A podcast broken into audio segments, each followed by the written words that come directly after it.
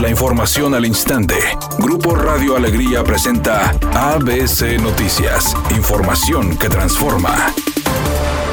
Las autoridades municipales del área metropolitana buscarán homologar los protocolos de búsqueda de personas desaparecidas como parte de los acuerdos a los que llegaron en la mesa de colaboración metropolitana. Así lo informó el alcalde de Monterrey, Luis Donaldo Colosio, quien indicó que el gobernador Samuel García convocó a los alcaldes a una reunión el próximo martes a las 11 de la mañana para dar seguimiento y forma a esta iniciativa. Se planteó la necesidad de homologar todos los protocolos de búsqueda porque pues, al final del día también cada municipio ha estado o bien ya tiene su propio protocolo de búsqueda inmediata de personas, pero no está articulado de la misma forma en toda la metrópoli. Por eso la necesidad de que todas y de todos apliquemos el mismo protocolo, que este esté orientado a la eficiencia, pero sobre todo también a la respuesta inmediata que debe tener, dándole parte a las autoridades competentes, no esperando 36 o 72 horas para activar las correspondientes alertas. En el tema de seguridad pública dijo que se planteó fortalecer los cuerpos policíacos, fuerza y equipamiento. Digo, para fortalecer a las policías se nos ofreció múltiples tipos de apoyo, como por ejemplo apoyo a la hora de reclutar y capacitar elementos equipamiento, prestaciones como becas para los elementos como sus familiares, entre otras prestaciones.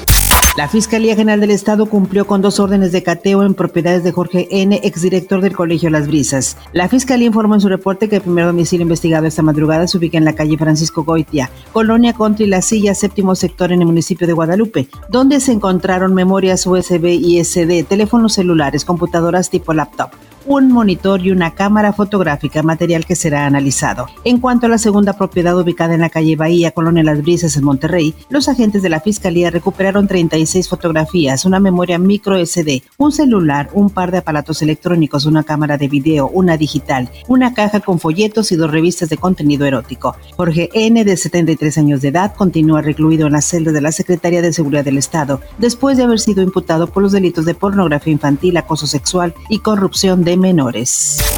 El coordinador de los diputados de Morena, Ignacio Mier Velasco, informó que después de las elecciones del próximo domingo para gobernador en seis estados del país, iniciarán los acercamientos con los grupos parlamentarios para definir la agenda de la discusión sobre la reforma constitucional en materia político-electoral. Dijo que escucharán las propuestas de PAN y PRI, pero defenderán la iniciativa que envió el presidente López Obrador, la cual busca eliminar 200 diputados federales y 32 senadores, reducir el financiamiento público a partidos políticos y hacer más baratas las elecciones. Nosotros preferimos construir mayorías calificadas que consensos basados en cuotas y cuotas.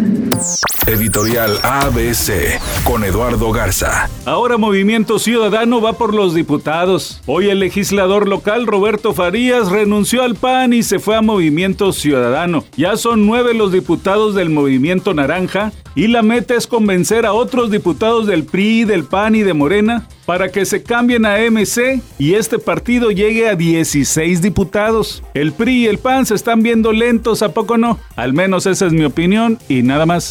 ABC Deportes informa movimientos en el fútbol mexicano. El equipo de Juárez ya tiene técnico después de que el Tuca Ferretti dejó el proyecto. Miguel Ángel Garza, presidente deportivo del Club Juárez, presentó a Hernán Cristante. Cristante que la temporada pasada dirigiera al equipo de Querétaro, ahora va a tratar de enderezar el camino del equipo de Juárez. Una difícil tarea, pero parece ser que le van a poner dinero trayendo algunos refuerzos para mejorar al plantel.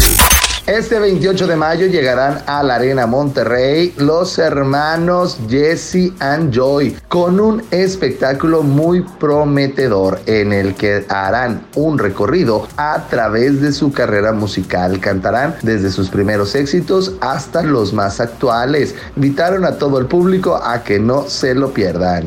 Es un día con cielo parcialmente nublado. Se espera una temperatura máxima de 34 grados, una mínima de 22. Para mañana sábado se pronostica un día con escasa. Una temperatura máxima de 36 grados, una mínima de 20. La actual en el centro de Monterrey, 31 grados. ABC Noticias. Información que transforma.